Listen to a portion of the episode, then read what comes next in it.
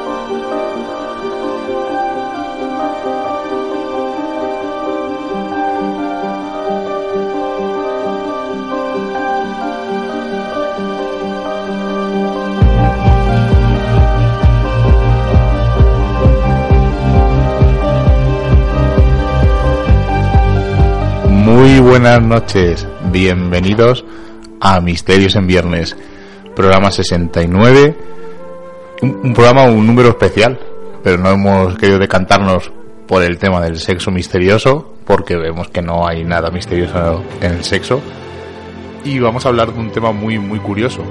Lo primero, eh, hablar, presentar a mis compañeros, estamos solos, hoy Seila y yo, mi hermano Jonathan Mondaza le hemos dado vacaciones. Os recordamos que se casó hace un par de semanas y le hemos dicho, bueno, no vengas este viernes y te dejamos descansar. Seila, buenas noches. Muy buenas noches. Cuéntanos un poco de qué vamos a hablar. Pues sí, después de, de esa noche misteriosa de San Juan, en lo que, que, salga lo malo y entre lo bueno, hoy vamos a hablar de misterios en el aire, de, de esos aviones ¿no? que desaparecen, de esos aviones fantasmas también que, que aparecen, de esos espíritus que, que rondan por dentro de, de, de los vuelos y, de, y sobre todo de, también de algún encuentro con, con ovnis. Y estamos en Radio Vallecas, no lo he dicho, en la 107.5 y si estáis en Vitoria Gasteiz, en Radio Siberia, en la 91.8. Un programa lleno de fenómenos extraños en el cielo, dentro de aviones y vamos a comentar pues un poco de todo. Eh, fantasmas, ovnis, fenómenos extraños, un poco, un poco de todo. Lo primero, sobre todo, pediros perdón porque hoy estoy yo al mando técnico y al, seguramente meteré la pata un par de veces porque no tengo la pericia de mi hermano. Pero bueno, intentaremos salir al paso poco a poco. Así que vamos a empezar, como siempre, con las noticias. Noticias y agenda del misterio.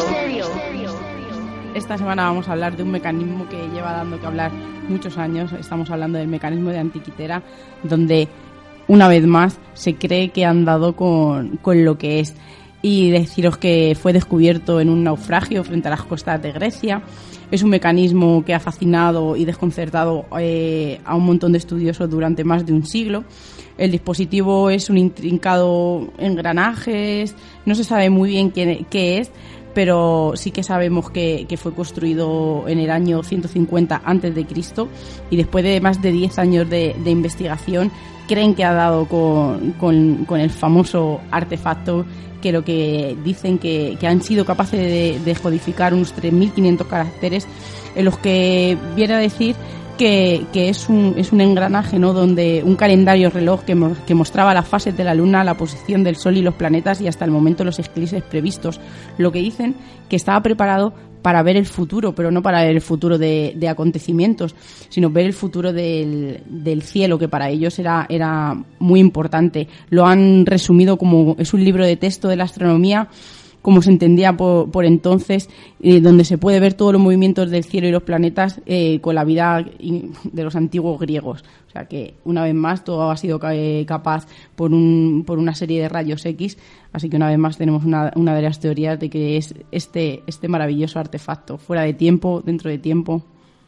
uno de esos aparatos que más me gustan. Ya lo hablamos en el programa de OPARS y es casi mi OPAR favorito. Y ahora vamos a decir, la semana pasada hablamos de los Warren, pues como no hemos tenido una noticia, ¿no? La muerte y desaparición de un cuerpo viendo el Conjuro 2, que un hombre de 65 años dicen que perdió la vida el jueves pasado cuando, cuando estaba viendo el Conjuro 2, dice que del miedo, ¿no? Eh, el señor eh, que estaban viendo la película al sur de la India sufrió un ataque cardíaco y, y fijaros que, qué cosa tan extraña, ¿no? Que, ¿Cómo ha desaparecido ese cuerpo? Pues el cuerpo médico llegó a la sala, dieron como muerto y certificado el fallecimiento y dijeron al señor que lo que tenía que hacer, que iba acompañado de un amigo, era llevarle a un centro médico para que certificaran en este centro médico o hospital eh, la muerte de este señor y en el camino ha sido donde ha desaparecido el cuerpo y lógicamente eh, el amigo es uno de los sospechosos número uno eh, de, de la culpabilidad de la desaparición de este cuerpo que estamos ante verdad, mentira, promoción. Yo me decanto más por promoción, pero creo que es una cosa innecesaria porque todo el mundo sabía que Expediente Warren 2 iba a triunfar. Claro. Triunfó la 1, son películas que con, con poca inversión rentabilizan en taquilla eh, la inversión que se ha hecho y la recuperan muy rápido. Son películas que cuestan pocos millones de dólares y se recuperan rápidamente en taquilla. Si hubiera sido antes la noticia, a lo mejor del estreno o a un previo estreno o lo que sea, pues a lo mejor hubiera entendido un poco más la noticia, pero ya habiéndose estrenado la película, yo tampoco veo la necesidad. Yo me decanto por promoción fallida. Creo que se les ha ido un poco de las manos, pero bueno, ya veremos a ver si la semana que viene aparece este cuerpo.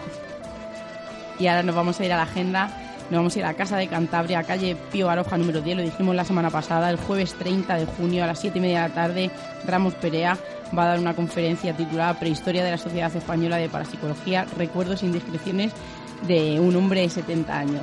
Y luego ya vamos a empezar julio, el 1 de julio en la Casa Espírita a las 7 y media de la tarde en la calle de la Bolsa número 14 donde Miguel Pedrero nos va a hablar en Más allá existe evidencias científicas, donde va a condensar algunas de esas posturas desde, desde la ciencia y desde esta, de esta siendo oficial eh, y la posibilidad de que existe de que algo más traspasa el plano físico al que estamos acostumbrados y que durante tantísimo tiempo ha sido una cuestión latente del saber humano. Y ya se van acabando las cosas de la agenda porque se acerca el verano, el misterio se paraliza un poco. Bueno, ahora empiezan las, las alertas ovnis, que también son interesantes. Se acerca la alerta ovni del SEAM, se acerca la alerta ovni organizada por otros mundos y hay varios tipos de alerta que iremos dando... De Dagian, creo que también el grupo Dagian va, va a organizar otra este verano. Iremos dando buena cuenta de ellos para que la gente si se quiere acercar, que lo vaya viendo. Vamos a intentar, a ver si conectamos con nuestro compañero Álvaro Anula, que le tenemos recorriendo la España Mágica. Ha estado unos días, unos programas sin venir, porque ha estado con exámenes, pero creo que le tenemos al otro lado de la magia digital. España, mágica de Álvaro Muy buenas, equipo. Hoy vamos a hablar sobre uno de los personajes que se encuentran más arraigados en lo que viene a ser las leyendas, no solo de un punto concreto de la geografía española, sino a lo largo de toda esta piel de toro que llamamos península, península ibérica. Me refiero ni más ni menos que a ese superhombre que tanto eh, era relevante para las culturas grecolatinas, Heracles para los griegos y Hércules para la mitología romana. Como bien sabemos, este personaje y esos míticos doce trabajos que tan relacionados están a su vez con esos signos del zodiaco, pues tenían mucho que ver con nuestra península ibérica. Concretamente, esa leyenda de los bueyes de Gerión, que se está muy extendida por todo nuestro territorio, pero en este programa nos vamos a centrar en la que relaciona directamente a la figura de Hércules con la ciudad de, de Cádiz, porque según la mitología griega, Gerión era un abominable gigante con tres cuerpos que vivía en la isla Gadira, que se encontraría situada eh, al oeste del Mediterráneo ya pasadas esas columnas de Hércules. Y este gigante era conocido por tener un gran número de cabezas de ganado bovino, que a su vez eran protegidas por el pastor Euritión, que poseía a su vez un perro que se llamaba Ortro. Y el décimo trabajo de, Hércules consistía en robar los, bueyes de, de, este gigante llamado Gerión, Para llegar al territorio desde el monstruoso gigante vivía y moraba, tuvo que cruzar ese desierto de, Libia y enfrentarse al calor que desprendía el dios Helios, que es la viva imagen del sol. Entonces, ¿cómo pudo el superhombre mítico grecolatino acabar con ese Helios disparándole una flecha? Y este le permitió cruzar eh, ese desierto de Libia hasta llegar al punto donde residía este, este Gerión. Y tras llegar al lugar donde estaba el ganado, Hércules dio muerte a esos gigantes y se llevó consigo a los bueyes. Y solo le quedaba, eh, como bien digo, un único escollo que era acabar con, con Gerión, ya que había acudido a buscar a Hércules y se enfrentaron en una batalla campal que acabó con Hércules venciendo tras atravesarle con una, una flecha envenenada por, por Hidra.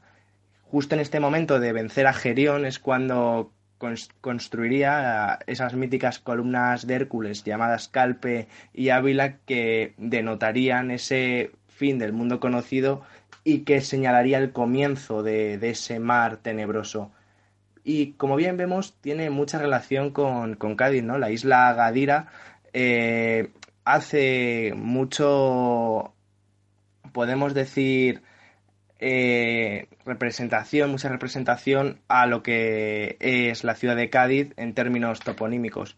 Además, es esa especie de conjunto de pequeñas islas que se encuentran a lo largo de, de la bahía de Cádiz, conocidas por los griegos como las Islas Gadeiras, eh, se encontraba un, un, templo que fue eh, dedicado al tributo de Hércules. Si bien era anterior de los fenicios y los cartagineses que adoraban en este preciso lugar a Melkart, este, este templo se recicló de alguna manera y pasó a ser eh, para dedicado única y exclusivamente para, para Hércules. Incluso el escritor y historiador eh, Pomponio Mela decía que en este lugar existían en sus cimientos restos mortales del mismo, del mismo Hércules, como dando a entender que fue un lugar de lo más importante durante los tiempos en los que este templo quedó eh, en este lugar de las Islas Gadeiras. Mm, el templo fue derrumbado a, con los, con los musulmanes en el 1145 y ya había perdido su esplendor en tiempos visigodos, pero parecía que todavía quedaba una como una especie de reverberación del pasado, de esos cultos considerados por paganos por las religiones venideras y incluso la, incluso la estrategia que, que usaron los cristianos para poder acabar con estos cultos en estas islas de, de Cádiz fue mm, atribuyendo una visita del mismísimo Santiago Apóstol a estas islas para acabar de lleno con, este fenómeno que seguía teniendo como protagonista al mismísimo, al mismísimo Hércules. Y a lo mejor aquí es cuando ya empiezan a llamarse eh, estas islas cuyo, cuya principal es Santipetri, que viene a significar en latín San, San Pedro. Pero como vemos, todavía queda muy arraigada la figura de Hércules, y no solo en Cádiz, sino en toda Andalucía, incluso apareciendo en, esas, en esa bandera, en ese escudo oficial andaluz, con, con un olivo típico de, de, Andalucía y con esos, y con esos dragones. Y como vemos, es una historia que está muy lejos de, desaparecer y no solo en Cádiz, sino que está arraigada en muchos lugares como por ejemplo la Torre de Hércules en La Coruña, en Barcelona se dice que fue fundada también por el mismísimo Hércules, por este héroe, por esa barca nona, esa novena barca que no se desvió y que llegó al punto donde quería construir una ciudad, ya que quedó enamorado sobre las faldas, esas faldas de, de Mm, podemos decir, en resumidas cuentas, que Hércules y esa España mágica son dos sinónimos, son dos palabras que van de la mano durante mucho tiempo y que siguen eh, con esas reverberaciones de los antiguos como fiel legado que nunca debe perderse. Y dejamos a nuestro compañero Álvaro recorriendo la España mágica, que como sabéis sigue con nosotros semana a semana. Y vamos a hacer un comentario antes de entrar un poco en materia con los vuelos paranormales, pues eh, ya lo dijimos que de vez en cuando vamos a hacer qué ocurre con el misterio. Y esta semana el comentario de Iker al, al finalizar el cuarto milenio, pues creo que merece un comentario por, por nuestra parte, una opinión más, eh, porque creo que el comentario es muy acertado. Es lo que llevamos diciendo nosotros un montón de semanas, casi casi desde que empezamos Misterios en Viernes. Y es que, como dice Iker, hay mucho jeta en el misterio. No me parece correcto que Iker diga esto cuando él hace una conferencia por 30 euros, pero obviando ese pequeño detalle, el resto de lo que dice me parece muy correcto, que hay mucho jeta que porque vaya una vez a cuarto milenio diga que es colaborador. Entonces, me parece que por fin nosotros no llegamos a las masas, evidentemente, que llega Iker, pero por lo menos vemos que grandes del misterio, gurús del misterio, como decimos nosotros, eh, no es que se una a nuestra lucha, sino que están viendo la realidad, están viendo que a él le afecta, ¿no? Él tiene un, un programa eh, de televisión y ve que gente se aprovecha de esa fama, se acercan a él para conseguir hacer, mm, bien sean rutas o bien sea lo que sea. Entonces, desde aquí, cuando tiene razón, se la damos, cuando no la tiene, lo decimos y lo comentamos. Es una opinión más, pero creo que esta es de las opiniones más acertadas desde mi punto de vista que ha tenido Iker. Claro que sí, a mí se me, se me cayeron dos lagrimones al terminar porque es de las pocas reflexiones porque a mí es una sección del programa que no me gusta mucho porque a veces se desvía un poco del misterio, pero en esta sí que estaba acertada. Lo único que yo veo que viene a destiempo porque hasta que no le ha tocado a él de cerca no, no lo ha dicho y esto lleva pasando eh, durante mucho tiempo y nosotros, como bien has dicho Miguel, lo llevamos diciendo un montón de programas y un montón de veces. Claro que está muy bien la gente que hace rutas y claro que tienes que pagar esas rutas porque, porque es un trabajo para ellos y es, una cosa de la que te enriqueces. Pero claro que hay mucho jeta por ahí que dice que no, o, si ha hecho algún, alguna cosita solo con Cuarto Milenio, ya es colaborador. Y a mí lo que, lo que me molesta es que lo haya dicho ahora, pero porque le ha tocado muy de cerca. Pero bueno, está bien. Nunca es tarde y claro que ya toda la razón y, como tú has dicho, cuando las cosas están bien hechas, están bien hechas y cuando hay que decirlas, hay que decirlas. Que también se ha montado una por ahí, que alucinas, en Facebook, porque como tú dices, los palmeros, ¿no? Han estado ahí, pero hoy esta vez sí que lleva razón y yo creo que, deberíamos de, remar eh, por una vez en una dirección y, y toda esta gente jeta y toda esta gente aprovechada con ese ánimo de lucro malo eh, deberíamos de, poder con ella y de, y de por favor, mm, que alguien ponga, como nos han contado hoy, ¿no? Eh, oiga, y decírselo a la cara, no, usted no es colaborador, usted ha hecho un programa, o sea, no tenga usted tanto morro de, hacer lo que está diciendo, ni hacerlo por quien lo está haciendo. Seguimos haciendo comentarios sobre este comentario de Iker, valga la redundancia. Nos dicen que se oye un poco de eco. Mm, estamos intentando arreglarlo porque no sé, yo creo que es un problema de la emisión, porque estamos haciendo todo tal cual lo hace mi, mi hermano Jonathan Mondaza. Os he dicho que lo mismo había algún fallo y puede ser que este sea uno de los fallos más. Pero vamos, mientras que no se escuche muy mal, espero que no se escuche mal del todo, vamos a seguir con el programa. Lo dicho, eh, tiene toda la razón del mundo. Además hace un comentario sobre una mujer que va hace una ruta en Sevilla y dice que has dicho una sandez como que da a entender que Jiménez es hijo de, es hijo de Jiménez del Oso. Eso es totalmente absurdo, ¿sabes? Que Pero bueno, tiene toda la razón del mundo, lo hemos dicho nosotros mil veces y lo seguiremos diciendo. El misterio es una forma de vida, el misterio es una pasión. Eh, eh, está bien, ¿no? Que te ofrezcan un negocio, a ver, si a nosotros nos dijeran, oye, el programa lo vais a hacer en tal sitio y os vamos a pagar, o incluso si nos ofrecieran hacer unas rutas y nosotros ganáramos un dinero, pero es un trabajo que nos ofrecen, pero lo que es lo, el, resto, o sea, experimentación, eh, hacer nuestra radio, si el proyecto que tenemos de YouTube, que lo tenemos un poco aparcado, pues todo eso lo seguiremos haciendo porque nos gusta, porque nos apasiona. Claro, él, lo que reclama es la picaresca esa ¿no? que, tenemos en España, sobre todo de, de, intentar buscar el trasfondo de las cosas y si podemos hacer algo al revés, lo hacemos, porque claro que está muy bien, oye, igual que voy a una ruta por Toledo, mm, por poner un ejemplo, por la mañana cultural, pues me gusta hacer una, una ruta de, de, ver el otro Toledo, el Toledo oscuro, y claro que está muy bien, como vuelvo a repetir, es un trabajo totalmente decente, porque es una cosa de la que te enriqueces y no molestas a nadie ni estás haciendo daño a nadie, ni mintiendo como se puede hacer en este, en este momento. Y la semana pasada dijimos que habíamos obtenido una psicofonía hace un par de semanas cuando estuvimos en la Aldehuela eh, esperamos a que la emitiera Javier Belmar en su programa porque fue una cosa que hicimos para su programa, pero os comentamos que esta semana la íbamos a, emitir aquí. Hemos hecho una cosa que normalmente no hacemos, que es limpiar un poco el audio. Os lo vamos a poner, el audio tal cual lo obtuvimos, y ahora vamos a poneros el audio limpio, porque creo que es bastante interesante eh, los datos, vamos, la supuesta voz que obtuvimos. ¿Eres un hombre?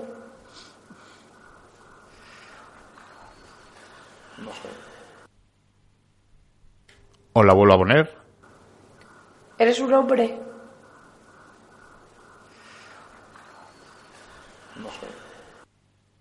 Y os explico un poco. En ese momento estábamos experimentando con el péndulo, estaba Seila con el péndulo. Y al pre- bueno, a ver, la- veis la voz que tiene, porque estaba con la alergia. Y al preguntarle eres un hombre, pues el péndulo no, no hacía nada. Y por eso digo yo, no sabe. Justo entre medio de la voz de Seila y la mía del no sabe, hay como una especie de respiración, pero eh, la primera vez que la escuchamos la descartamos, pues no nos parecía que había algo. Pero mm, volvemos a escucharla y parece que hay una voz que nos dice algo. La vamos a poner eh, aumentada y repetida. ¿Eres un hombre?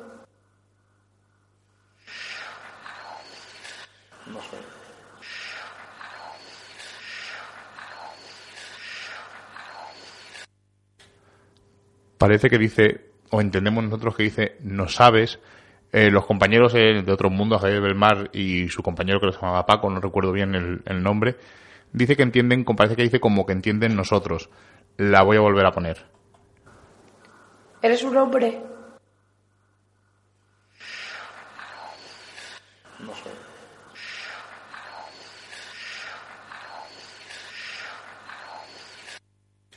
Además, como está metida justo en la respiración de Seila porque estaba con la alergia, es un poco extraña, pero nos parece curioso que nos diga no sabes. Justo cuando estamos diciendo eh, que, no, que no sabe el péndulo, porque el péndulo no nos respondía ni sí ni no. Entonces nos parece curioso que nos digan no sabes. Incluso nuestros compañeros de otros mundos nos decían que les parecía una voz de mujer. Seila, ¿a ti qué te parece?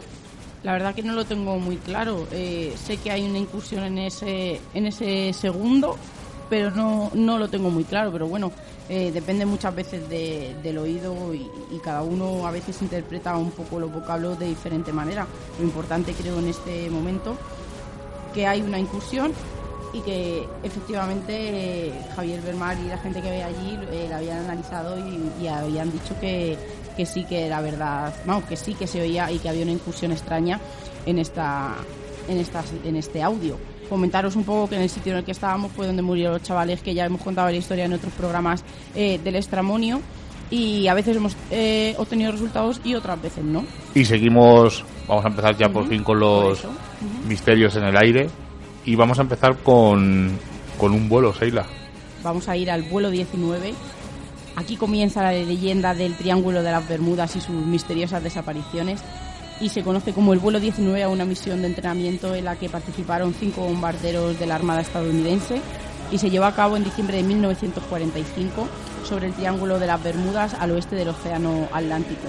90 minutos después de partir de Florida, los pilotos informaron que habían perdido la orientación y no podían reconocer los puntos de referencia terrestres. Las, las brújulas se habían vuelto totalmente locas y posteriormente los cinco aviones y los 14 tripulantes que, estaban a bordo de ellos desaparecieron. Un hidroavión con 13 tripulantes fue enviado para intentar encontrar y rescatar a estos cinco bombarderos que también eh, desaparecieron. Y entre otros casos de aviones desaparecidos en el Triángulo eh, de las Bermudas y el Triángulo del Diablo, como, también lo llama eh, gente al de, que hay en Japón, también están dos aviones de pasajeros que, que, se desvanecieron en enero y diciembre de 1948 y que llevaban 25 y 36 pasajeros respectivamente y otro avión con 20 personas a bordo en 1949. Un caso curioso, pero también es curioso el caso que os voy a, a comentar ahora. Además es un caso bastante antiguo. Nos vamos a, a, viajar al año 1955. Vamos a ir justamente al 18 de noviembre y vamos a comentar que además esto está en, un, en algunos documentos que hemos podido ver no físicamente pero sí mediante mediante internet y es una historia que se, se recopila en muchos sitios. Vamos a hablar de Dale Murphy, que organizó una búsqueda porque eh, vio o afirma haber visto y escuchado un avión volando sobre a más o menos a unos mil pies de altura y dice que observó que el avión caía como picado. Observó detrás de una colina una especie de gran figura y una explosión. Eh, sin embargo, él se puso en contacto con, con, las autoridades y le dijeron que ningún organismo de control aéreo mm, notificaba que ningún avión se había estrellado ni que había tenido problemas. Este hombre siguió eh, intentando coordinar esta búsqueda porque él aseguraba haber visto un avión que se estrellaba y, y mandaron incluso aviones de rescate investigando sobre todo una zona de un barranco donde él creía que podía haber caído este, este extraño avión. Además, en este barranco donde este hombre se decía que quería haber visto el avión, eh, aparecieron la señal de dos bengalas. Fuerza Aérea, Patrulla Aérea Civil, cerca de 300 bomberos, policías, trabajadores de defensa civil y voluntarios estuvieron removiendo durante dos días en busca de este eh, siniestrado avión, pero en ningún momento apareció. El día 20, o sea, dos días después, volvieron a aparecer bengalas amarillas, tanto a la una y media de la noche como a las seis de la tarde. Volvieron los equipos de rescate a ver si localizaban algo, a ver si podían ver qué estaba ocurriendo y en ningún momento encontraron este misterioso avión. Dos días después, el 22 de noviembre, dejaron la búsqueda por imposible porque el avión no aparecía por ningún lado. Y ahora tú, Seila, coméntanos un poco que es el nombre de una película que se llama Stardust, pero no tiene nada que ver. Polvo de estrellas, sí. Nos vamos a ir a 1947, donde un vuelo de British South American Airways, bautizado lamentablemente eh, Polvo de estrellas tras este incidente, eh, viajaba con 11 personas a bordo y desapareció en las montañas de los Andes durante un vuelo rutinario de, Buenos Aires a Santiago de Chile. Y la última señal del Stardust eh, fue un mensaje de código Morse que decía Stendek, hubo un montón de, teorías sobre qué le pasó al avión, sobre este significado de, este extraño mensaje y, a lo largo de 51 años de búsqueda fallida se, siguen todavía aumentando estas teorías en las que se incluyen los ataques OVNI, que ya veremos que está muy involucrado ante, ante todo el misterio en el aire.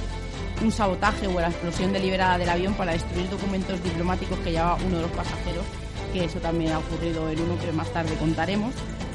Y luego, mucho más tarde, en 1998, unos alpinistas argentinos descubrieron unos fragmentos que poco más tarde el ejército halló también al lado restos humanos y han llegado a la conclusión que, este, que este avión eh, fue confundido eh, eh, fue confundido con, con, otra cosa y lo pudieron derribar o simplemente fue un fallo de, debido al mal tiempo. Y antes de pasar a mi caso, voy a saludar a nuestro amigo Juan Antonio de Omega 4, que nos ha mandado el mensaje diciéndonos que sonía un poco mal. Saludo a mi hermano Jonathan Mondaza, que nos está escuchando desde ese lugar de vacaciones un poco oculto para que no sepan dónde está. Y como no, pues saludamos a nuestros oyentes fieles que nos mandan mensajes siempre, tanto a Serach como a Max y a toda la gente que nos está escuchando en directo, aunque se oiga un poquito mal, porque hoy estoy yo a los mandos técnicos pero vamos, vamos a intentar seguir solventando el programa. Y vamos a hablar de otro caso muy parecido al que os he contado, pero en este caso nos vamos a ir a 1956, un añito más. Eh, tres mujeres en Montana eh, observan en el cielo claramente como un avión va sobrevolando la zona donde están ellas y de repente empieza a tener un fallo el avión y empieza a echar humo y empieza a caer un poco como en picado poco a poco, ven cómo remonta el vuelo y observan como varias personas se tiran en paracaídas. Estas mujeres informan a las autoridades, van más o menos a la zona donde supuestamente ha caído este avión, pero extrañamente no, no ven restos del aparato por ningún sitio. Lo curioso es que otra vez dos días después, un joven que vive muy cerca, de Obando, pero en las afueras, observa una explosión en el cielo detrás de, su, de la parte posterior de su casa. Una explosión con llamas, además precisa él. Lo más sorprendente, el aviso a las autoridades, pero lo más sorprendente es que justo la hora y la ubicación eran muy parecidas a las que comentaron dos días antes estas tres mujeres. De nuevo, fueron a buscar a ver si encontraban algo, pero desgraciadamente no apareció ni resto del avión. Seila, cuéntanos un poco un vuelo muy extraño, el vuelo 191. Sí, además, eh, no solo es un vuelo, fueron bastantes vuelos lo que, tenían este número, el 191, y que durante más de 40 años eh, estuvieron ocurriendo. Eh, uno de ellos fue, por ejemplo, uno de los accidentes más terroríficos de la historia de la aviación de Estados Unidos y fue la catástrofe de 1979 perdón, del vuelo 191 de American Airlines. Eh, que se estrelló minutos después de despegar en el aeropuerto internacional O'Hare de Chicago, matando a 258 pasajeros y 13 tripulantes.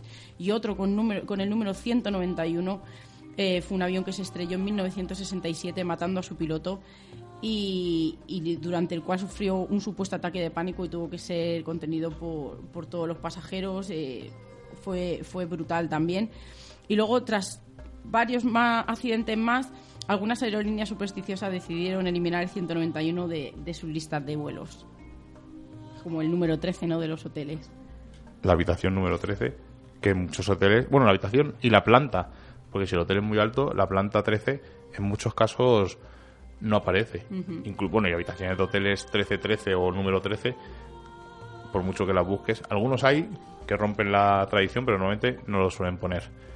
Pues yo voy a hablaros, ya sabéis que soy un poco taur, me gusta hacer un poco trampas, y voy a hablaros de los gremlins, pero no de los gremlins de las películas de, de Joe Dante. Os voy a hablar de los gremlins que en la Segunda Guerra Mundial decían, además es una cosa muy curiosa porque según acabó la Segunda Guerra Mundial dejaron de aparecer estos extraños seres. Todos recordaréis el capítulo de Los Simpson en el que va, en, uno, en el autobús del colegio con Otto y ve una especie de figura por la parte de fuera, una especie de gremlin, un monstruo que le ataca e intenta que este que este autobús se choque. Pues está basado en unos casos reales de unos extraños mm, seres que se aparecían en estos aviones en la Segunda Guerra Mundial. Pero hay casos en los que estos gremlins aparecieron incluso antes. Y el caso, para decir, más sonado fue el de una, aeronave perdón, que se precipitó en el año 1923 y se vio obligada a aterrizar en el agua. El piloto, que sobrevivió de milagro, afirmaría que unas pequeñas criaturas causaban alboroto en la nave eh, hasta el punto de, ocasionar un fallo y tener que amerizar. dice, confirmaba él, que estas criaturas lo que hacían era alterar los motores y los controles de vuelo. Pero esto no es el único caso antes de la Guerra Mundial. Tenemos otro caso, el de Charles Lindbergh, que en un vuelo de Nueva York a París en 1927, cuando llevaba unas nueve horas de vuelo, dice que empezó a sufrir una serie de mareos y como que se alejaba de la realidad. Y cuando él se levantó, intentó eh, recomponerse, mientras que el copiloto seguía con el vuelo, dice que de los rincones de la aeronave aparecieron unas extrañas criaturas y empezaban a hacer cosas extrañas. Afortunadamente, eh, estas criaturas no llegaron a hacer nada. Pero esto es tan curioso que el Ministerio Aéreo Británico creó una comisión para investigar los casos que incluía incluso un experto en gremlins. El piloto se llamaba Percy Prum y creó una especie de guía, pues indicando lo que hacían estas criaturas, lo que más comúnmente hacían y los escenarios en los que había que tener cuidado por si aparecían estas criaturas. O sea que estos gremlins no son tan figurados como los que salen en las películas. Saila, cuéntanos una mujer piloto que le ocurrió algo extraño. Vamos a hablar de la pionera de la aviación y la primera mujer en volar sola a través del océano. Estamos hablando de Amelia Earhart, que consiguió muchos récords durante su vida como aviadora, aparte de escribir libros y, de contribuir a la creación de una organización que reúne a mujeres pilotos. Y en 1937 se propuso una misión de, hacer una circunnavegación de la Tierra. Iba, iba con su copiloto Fred Nuna y el avión desapareció cerca de las islas Howard en el Océano Pacífico. Hubo muchas teorías y muchas especulaciones acerca de, la desaparición y, una de ellas es que se quedó sin combustible y, se estrelló en el océano, la, la más sensata a lo mejor y otras como que, que, ella era espía y, que fue capturada por, por, los japoneses, o que ella sobrevivió al accidente, se mudó a Nueva Jersey y que se cambió por nombre. Y por último, la última teoría en la que fue aducida, porque siempre, como hemos dicho, donde hay desapariciones de aviones, como ha podido ser recientemente que no, no ha habido rastro de él, o estos antiguos, o esos aviones que desaparecían en la guerra, eh, siempre han, han navegado sobre ellos eh, que hayan sido aducidos. Y como cual aparición, hemos, no hemos comentado hoy, pero cual aparición nos funciona a la luz del directo de Radio Vallecas. En 70 programas que vamos a hacer la semana que viene, yo creo que ha funcionado en cuatro. O sea que esto es una señal de que algo bueno, algo bueno nos va a ocurrir porque es el faro ¿no? que nos acompaña. Voy a seguir siendo un poco taur y voy a hablar de unos aeronaves o unos seres, yo me decanto más por aeronaves, que se llaman Foo Fighters y no tiene nada que ver con el grupo de música. Y es una cosa que, curiosamente también, se vio durante la Segunda Guerra Mundial. Eh, Foo Fighters significa, eh, en teoría, feu, es fuego en francés, que es una mala pronunciación, y se dice como Fu, y Fighter, pues es un caza y significa caza de fuego o algo así. Es muy parecido a lo que hablan mucha gente sobre el fenómeno ovni. Eh, estos pilotos además decían que veían bastantes veces unas como unas esferas de apariencia metálica o una especie de bolas luminosas y que aparecían o individualmente o aparecían en grupos. A veces perseguían a los aviones o incluso los acompañaban, pero no existe constancia de que uno de estos aparatos atacara ningún avión. Es una cosa bastante curiosa. ¿Por qué se caracterizan? Pues, por ejemplo, por su alta velocidad, por su maniobrabilidad más allá de lo normal, más allá de la física. No podemos. Mm, se mueven más rápido que un helicóptero. Eh, dicen que pueden acelerar o frenar o decelerar instantáneamente. Que flotan quietos tipo helicóptero, pero a mucha altura. O sea que son unos aparatos o unas aeronaves que durante la Segunda Guerra Mundial estuvieron dando bastante guerra junto con los Gremlins que he comentado. Seila, cuéntanos quién es Glenn Miller o qué pasó con Glenn Miller. Glenn Miller fue un músico de jazz de la era del swing donde tuvo un, gran éxito, pero aparte era, era militar con el rango de mayor y en 1944 viajaba a Francia para realizar una actuación ante las tropas estadounidenses y su avión desapareció cuando atravesaba el Canal de la Mancha. Con la Segunda Guerra Mundial eh, es evidente que tampoco fuera muy raro ¿no? que, se dispararan las teorías acerca de, las causas de la desaparición. Y dice que alguien dice que se lo llevaron los ovnis, le derribaron eh, y poco más hay, pero donde está y donde empieza la teoría de verdad o la pregunta es eh, a la gente importante, como podía ser esta mujer, la mujer primer piloto, ¿no? O, este señor que era un, un, crack, aparte de ser militar, era un, fenómeno del swing, eh, se estarían llevando o se habrán llevado a lo largo de la historia a gente reseñable para algún tipo de, fin? Pues no lo sabemos. Pero sospechamos, hay muchos casos, la casuística habla de ello y es posible, ¿no? Es una de las posibilidades. Bueno, pues vamos a contaros un extraño vuelo eh, ocurrido aquí en España. Eh, vamos a recordar la compañía Aviaco, es bastante antigua, eh, estamos hablando de un caso de enero de 1978 y un Cadabel 10R de la compañía Aviaco cubría la ruta de Valencia eh, hacia Bilbao.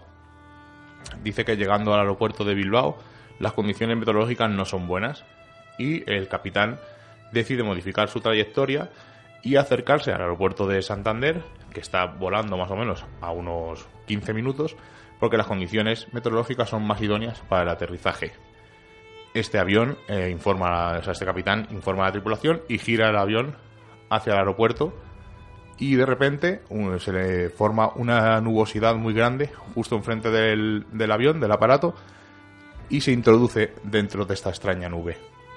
Al entrar, se quedan todos los aparatos, deja de funcionar e intenta establecer contacto tanto con el aeropuerto de Bilbao como con el aeropuerto de Santander, pero no, no consigue contactar con ellos igual que entran en la nube, vuelven a salir y según salen de la nube todos los aparatos vuelven a funcionar y establece contacto con los dos aeropuertos. Llega al aeropuerto Santander con el vuelo previsto y aterriza. Pero hay una curiosidad en este, en este vuelo. Lo que hemos dicho, este vuelo duraba 15 minutos. Al aterrizar comprueban que han tardado el doble de tiempo. Han tardado 32 minutos. Mm, al hablar con gente del aeropuerto, le dice que durante casi un cuarto de hora habían desaparecido tanto del radar como de las comunicaciones.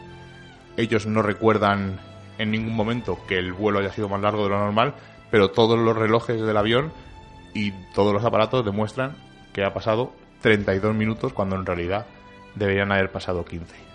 Un caso curioso con viaje en el tiempo o con una anomalía en el tiempo. Seila, ¿qué les ha pasado a un padre y a un hijo? Sí, eh, vamos a empezar con los fenómenos ovni dentro de, este programa. y decir que renombrados ufólogos han hecho una clasificación de los encuentros con ovnis y tripulantes debido a, todo, a todos los testimonios y todos los informes que hay sobre este tema. Y los han clasificado como encuentros cercanos del primer tipo, que se refieren a los avistamientos de ovnis, los de segundo tipo, que son aquellos encuentros en el que el ovni influye en el elemento de su entorno, es decir, eh, interfiere la radio, bloqueando la transmisión o dejando alguna quemadura en la Tierra. Y luego están los del tercer tipo de los que vamos a hablar, que son los que incluyen un avistamiento de los tripulantes eh, de, estas supuestas naves. Y, no siempre. De ahí viene el título de la película, Encuentros a la tercera fase, porque en, en el transcurso de la película se ve a los tripulantes de esta nave, incluso interactúan con las personas que viven esta, esta película. Y hoy vamos a contar, y he querido escoger este caso, porque no solo son pilotos eh, experimentados o son militares. Voy a contar un caso de un padre y un hijo eh, que estaban volando eh, por Carolina del Norte y vieron un, un brillante orb como muy brillante cerca de ellos. Dicen que el cielo estaba claro, estaban a unos 7.500 pies de altura y describieron el ovni como un punto brillante, esfera circular de unos 30 metros de, diámetro.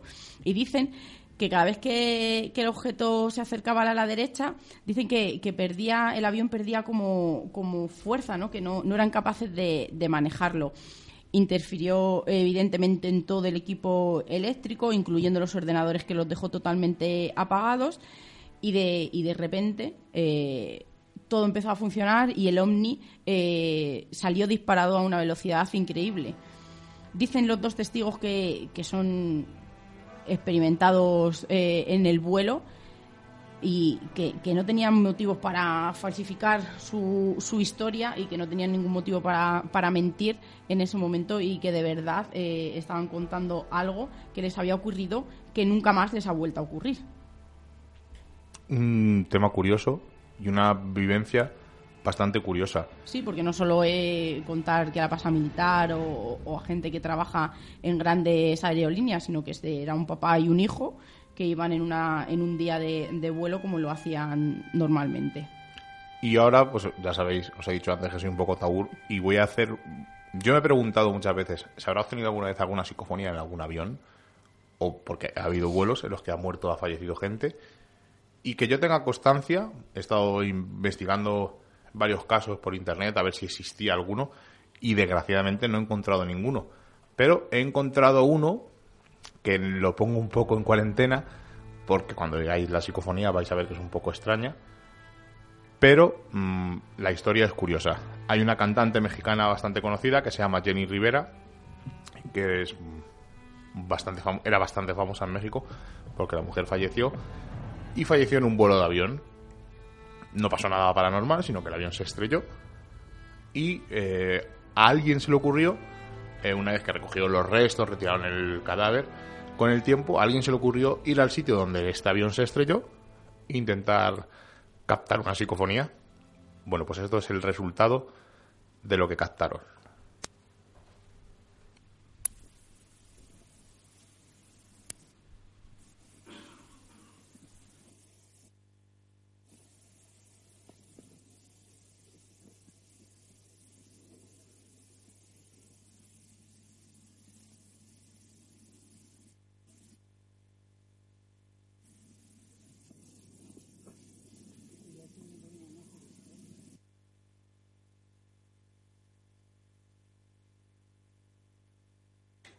Bueno, la quito ya.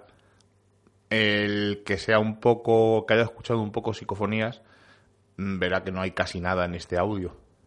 Es mucho ruido normal. Y hay una especie de voz que, según estuve leyendo, decide que en teoría dice Johnny. Mi impresión al escucharla, primero que me dibujó gráfica al, sacar el audio, mi impresión es que cuando estaban grabando alguien habló en ese momento. Además, eh, no, se parece en nada eh, la palabra Johnny que es lo que dice que es como si fuera que estuviera llamando a su hijo, que resulta que se llamaba Johnny, pero mi impresión es que no es alguien que estaba hablando en ese momento, bien fuera el que grababa la psicofonía o alguien que pasaba por allí, porque es en mitad del campo. Además, eh, Seila dice que ya no ha escuchado nada y no se, apenas se oye nada.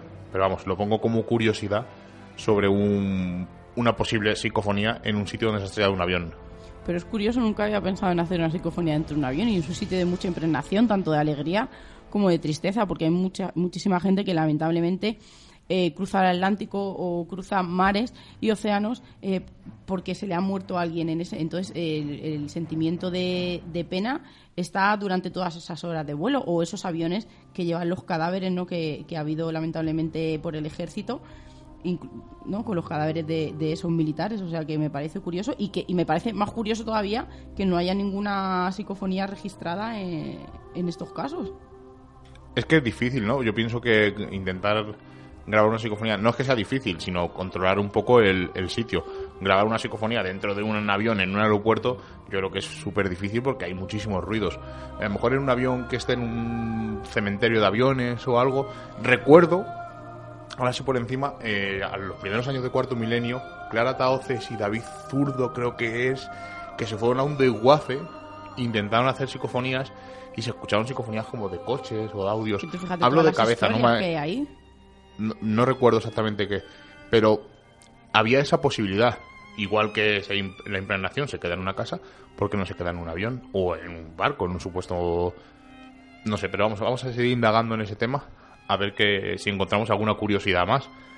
Seila, cuéntanos un tema relacionado con unos disparos. Sí, yo voy a seguir en el aire con, mis objetos voladores no identificados y vamos a contar uno de los casos más famosos que hay, que es de Oscar Santamaría y le llaman el Omni de la Joya, porque fue el primer piloto que ha disparado contra una aeronave o no sabemos el qué.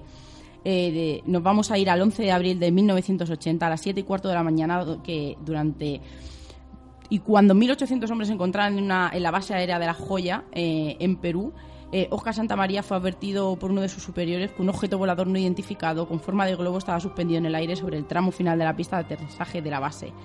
Acompañado por tres pilotos más, salió del cuartel y observó el ovni. Dice que sí que es verdad que tenía forma, forma de globo. Eh, descartaron totalmente que hubiera cualquier tipo de nave, de publicidad en aquel momento en forma esférica y, le empezó a perseguir. Subieron a un montón de, a 600 metros por lo menos eh, y siguieron subiendo más. Y hubo un momento en el que, no sé por qué motivo, eh, se le dio a este señor la orden de, disparar contra, contra este objeto volador. Disparó, llegó a hacerlo eh, 30 veces seguidas y no, no impactó ninguno en, este, en esta forma de globo, en esta nave en forma de globo. Siguió persiguiendo a, este, a esta nave pues no sabe eh, exactamente lo que es. Él sí que es verdad que en su, en su declaración hace totalmente un informe totalmente detallado de todos esos detalles y de, todo, de todas esas cosas que él vivió. Pero por resumir, porque es un caso bastante extenso, pero que merece la pena leer, eh, eh, él llegó a la conclusión de que podía poner en peligro a, su, a sus amigos a lo que hizo un poco un vuelo de unos 20 minutos que duró, de que duró esta persecución, a lo que le dio como un rodeo a la aeronave para, para alejarla un poco más de, la nave por si tuviera de la, de la nave de la base naval, perdón, por si tuviera que, que, volver a disparar. Dicen que siguió, la intentó, eh, tenía tiro otra vez a este, a este, a esta nave, no consiguió disparar porque enseguida empezó a, moverse de forma errática, que es una de las características de, los ovnis.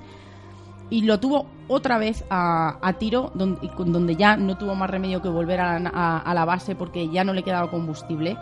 Y ahí se quedó, pero ha sido el primer piloto que ha disparado a, a, una, a una aeronave. Y no, y no ha sido el único porque luego eh, tenemos otros casos más en la que, por ejemplo, eh, la Fuerza Aérea Norteamericana, Milton Torres, eh, estaba en Inglaterra y fue enviado el 20 de mayo de 1957 a una misión especial y sus superiores le ordenaron interceptar y derribar un, gran, un ovni de gran tamaño que había sido detectado por radares en los cielos al que al final no, no pudo porque como, como pasó en el siguiente caso cuando eh, que hemos contado del padre y el hijo eh, desapareció casi casi al momento.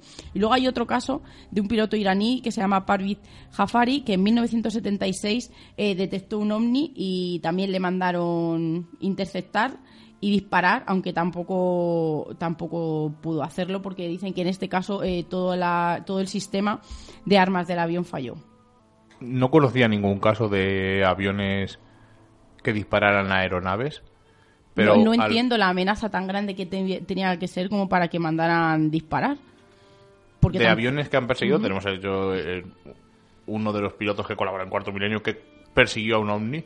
yo tengo uno en primera mano, que lo he contado algunas veces de la base de Torrejón, pero que manden disparar como, como a este señor, o sea, es que ya eh, mm, despegan con la orden de, de, de derribo. Es una cosa curiosa, desde luego. Y de- al revés, sí, ¿no? De aeronaves o extrañas luces que disparan a gente, incluso que un rayo les atraviesa y mueren con el tiempo. Hay bastante, hay casiústica, pero de un, on- o sea, de una- un avión que dispara a un ovni no tenía ninguna, ninguna información. Es un caso bastante curioso. Vamos a hablar del caso por excelencia, ¿no? Hace más o menos unos dos años y tres meses, el vuelo, exactamente el 8 de marzo de 2014, el vuelo 370 de Malaysia Airlines desaparece de radares. No saben lo que ha ocurrido y, igual que desaparece, nunca más volvemos a saber de él. Dice que bueno, la última posición era cerca de Vietnam y posteriores investigaciones dicen que aparecen restos del accidente eh, cerca de la costa de Australia, en el Océano Índico, y dicen que también aparecen cerca de Mozambique, en la zona sur de África. Realmente de este avión nunca se ha sabido nada, no sabemos dónde está, se volatilizó, no sabemos si fue secuestrado, hay varias teorías que fue secuestrado, que el piloto se volvió loco y estrelló el avión, que se estrelló, se estrelló en medio del océano y no aparecen restos por ningún lado, cosa que sería un poco improbable, ¿no? Porque si tú estrellas un avión en el océano, algo tiene que salir, cualquier tipo de resto, bien sean cadáveres o restos del avión, deberían aparecer. No hubo ningún superviviente. Curiosamente, hace un año y 11 meses, el día 17 de julio de 2014, o sea, cuatro meses, tres, cuatro meses después, otro vuelo, el vuelo 17 de Malaysia Airlines, también se estrella. En este caso hay dos teorías. Dicen que fue abatido por un misil tierra-aire lanzado por separatistas rebeldes del este de Ucrania. Esta es la versión occidental. Y luego la otra versión dice que fue derribado por un caza ucraniano porque pensaban que era un avión del presidente. Lo curioso de este caso, no sé si recordáis las noticias, es que aparecieron todos los restos del avión en una parte y en la otra parte aparecieron los restos de los, de los pasajeros, maletas, pasaportes, todos juntos. Y el avión era muy parecido al que desapareció. Mi teoría, la he dicho en anteriores programas y la vuelvo a repetir, es que este segundo avión es el primer avión. Eran muy parecidos, por lo tanto no podías eh, averiguar si uno era el mismo que el otro o no. Eh, desgraciadamente, de esto se tapó y se ignoró, porque estos dos casos de aviones, el primero sí se ha seguido investigando mucho tiempo, pero el segundo se dijo que se había sido derribado y tal, pero se tapó un poco, ¿no? ¿Y qué forma más fácil de tapar un avión que taparlo con otro? Además, en el primer avión se dijo que iba el señor de las preferentes de Bankia y que al fallecer, o al no encontrar, no al fallecer, sino al no encontrar el cuerpo y no tener el parte de, de fallecimiento, quedaron por una temporada todos estos procesos judiciales parados. También decían que viajaban unos científicos que tenían una cura del cáncer. también hubo mil historias.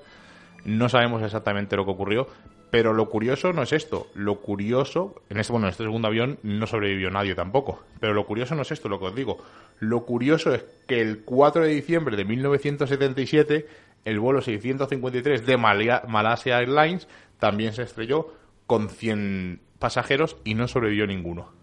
Pero el 15 de septiembre de 1995, el vuelo 2133 de Malaysia Airlines también se volvió a estrellar. En este caso hubo cerca de 20 supervivientes. Pero parece que la mala suerte persigue a la compañía de Malaysia Airlines. Seila, cuéntanos qué ocurre con una extraña llamada. ocurrió en 1976 en el condado de Butler, en Ohio, donde las autoridades dieron el parte de, un avión accidentado y todo comenzó cuando un operador de un radioaficionado escuchó la llamada de auxilio de un avión eh, que volaba desde Oxford a Cincinnati a las 11 de la noche y esa misma hora también unos cazadores que se encontraban en esa zona afirmaron haber visto un destello blanco en el cielo eh, a la altura más o menos de los árboles y que luego escucharon un fuerte impacto seguido de gritos de personas. En el aeropuerto de Hamilton y en el condado de Butler no tenían constancia de que ninguna aeronave con, con ningún plan de vuelo estuviese en, en esas horas en el radar, ni tampoco había ninguna constancia de ello. Y las autoridades buscaron por tierra y por aire el avión accidentado hasta que una misteriosa niebla interrumpió la búsqueda. A la mañana siguiente continuaron pero sin éxito y nadie ha podido encontrar ningún resto de ningún avión accidentado. Pues yo voy a hablaros de dos aviones que se chocaron. Seguro que mucha gente va a recordar este caso. Además, seguidores de Cuarto Milenio eh, recordarán que en los primeros años, además creo que la primera o segunda temporada se habló de este caso, pero lo vamos a recordar. Lo que os he dicho, dos aviones en un en el aeropuerto de los Rodeos en Tenerife se estrellan. Hay 583 fallecidos y por culpa de varios errores, lo que decimos, estos dos aviones se estrellan y es una de las mayores catástrofes de la aviación española. Días después de lo ocurrido, empiezan a correr ciertos rumores de que los cadáveres que han aparecido en relación con la lista de pasajeros faltan personas y dicen que falta eh, incluso un niño o una niña. Bueno, pues nos vamos al cuartel de las raíces que está muy, muy cerquita de este aeropuerto y dice que uno de los vigilantes, mientras que estaba un militar, mientras que estaba haciendo su vigilancia en, en su garita, dice que alrededor de las 3 de la mañana y que es una cosa curiosa que siempre decimos las 3 de la mañana porque es el momento de más, supuestamente dicen, fenomenología paranormal, dice que ve pasar a una niña con el pelo oscuro, piel pálida y la ropa rota. Y él se dice, ¿qué hace aquí una niña por aquí, por estos alrededores? Y decide salir en su búsqueda porque piensa que o se ha perdido o al ser una niña pequeña se ha escapado de su casa y pasa algo extraño. Este hombre sale a buscarla, no la encuentra por ningún lado y cuando sus compañeros le encuentran comenta este esta cierta aparición o este fenómeno extraño o esta cosa extraña que le ha pasado. A partir de este hecho, muchos vigilantes y muchos compañeros suyos comentan que es cierto que una niña se aparece tanto en el aeropuerto de los rodeos como en la en las raíces, en el cuartel de las raíces. Una historia curiosa de fantasmas y otra cosa, otra historia un poco así curiosa, pero no le voy a dar no le doy mucha validez porque no no me cuadra mucho los datos que he obtenido con la historia. Vamos a hablar de un avión de Argentina, de las aerolíneas argentinas, y lo curioso de este matrícula era matriculado LVMLO y le conocían como el malo. Dice que había una azafata que viajaba mucho con este avión y que incluso se llegó a encariñar de, este avión o que se sentía muy a gusto cuando viajaba en este avión. Eh, después de su último viaje, su último viaje porque fallece de, una enfermedad que le, que le encuentran, dicen las malas lenguas que empiezan a notar como que esta azafata sigue haciendo sus labores dentro del avión. Nunca con pasajeros, sino cuando el avión está en reposo. Lo comentan compañeros de la limpieza que la han visto aparecer, lo comentan eh, gente cuando están revisando el avión porque tienen que pasar una serie de revisiones a X años. Dicen que ven a la azafata por las ventanas pasar, pero la historia no queda ahí. La historia es que este avión se, deja ya de viajar porque se ha hecho ha tenido un ciclo y empiezan a repartir sus partes con otros aviones porque se pueden aprovechar. Dice que donde las partes de este avión recaen sigue apareciendo esta extraña azafata. Me recuerda un poco a lo del coche maldito de James Dean, entonces no le doy mucha validez a esta historia, pero bueno, como curiosidad de un fantasma dentro de un avión, la incluimos, pero no le damos mucha validez. Pues yo te voy a hablar del vuelo 401 y es lo que tú, no es la primera vez eh, que se han no he puesto piezas de, aviones accidentados en otros aviones porque y luego han ocurrido cosas paranormales porque yo tengo uno eh, que ocurrió el 29 de diciembre de 1972 eh, un vuelo un vuelo que iba a aterrizar en Miami procedente de Nueva York que se estrelló en los pantanos de Everglades y, murieron 176 personas eh, iban en el avión perdón y murieron 99 pero no todas murieron a consecuencia del impacto, sino también eh, murieron ahogadas o devoradas por, los caimanes.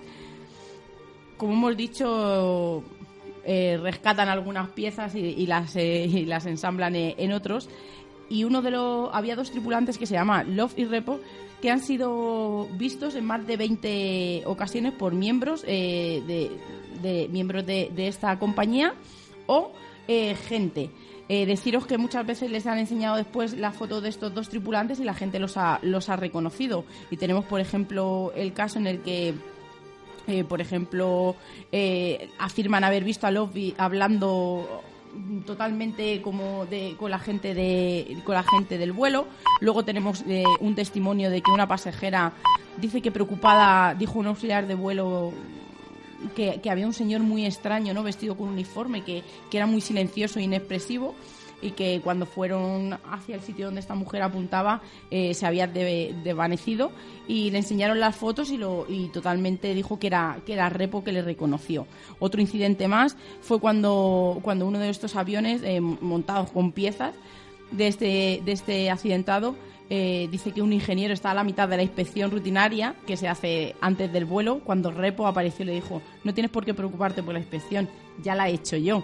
Dicen que otra vez un auxiliar de vuelo vio la cara de Repo eh, observándola desde, desde la desde la cocina, dice que ella le, le reconoció, le reconoció al instante y entró incluso en, en una crisis. Y dice que Repo le había advertido cuidado con el fuego en este avión y dice que poco después el paró, perdón, el motor se paró y no, y no, no pasó nada eh, gracias al aviso de, de este tripulante. Y otro incidente ocurrió cuando Repo dice que se apareció un capitán para decirle nunca más habrá otro accidente, no dejaremos que, no dejaremos que ocurra.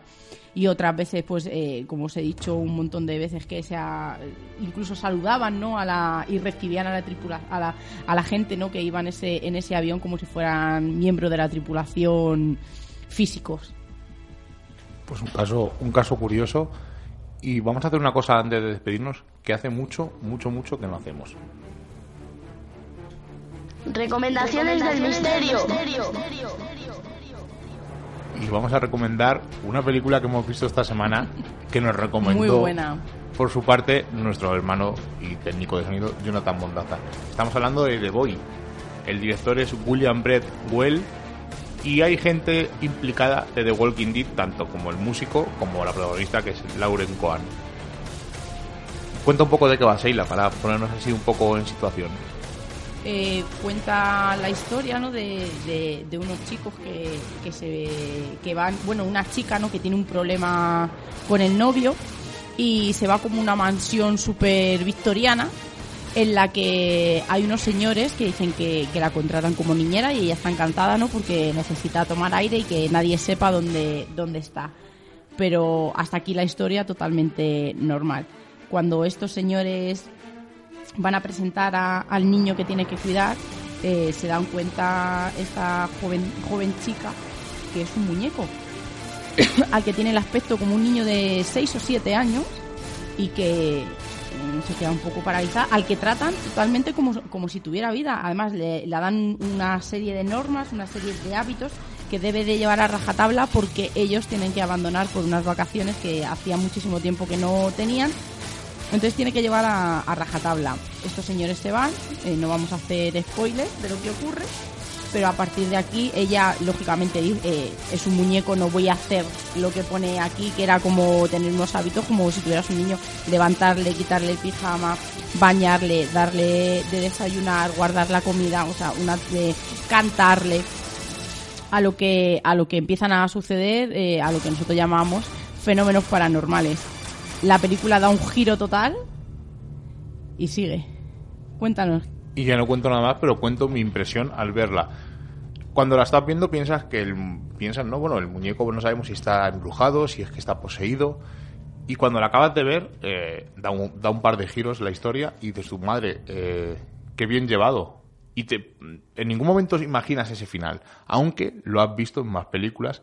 Y juega un poco con la idea del muñeco diabólico, eh, con muñecos poseídos, con objetos poseídos y tiene un par de giros de guion que desde luego merecen la pena y creo que es de las pocas películas que hemos visto este 2016 de terror o de miedo que causen terror, miedo y también llevada y también mm, rodada y que te metas en el- con el personaje y que te preocupes incluso por lo que le pasa a la chica. Sí, eh, no, y a lo que le pasa al muñeco casi.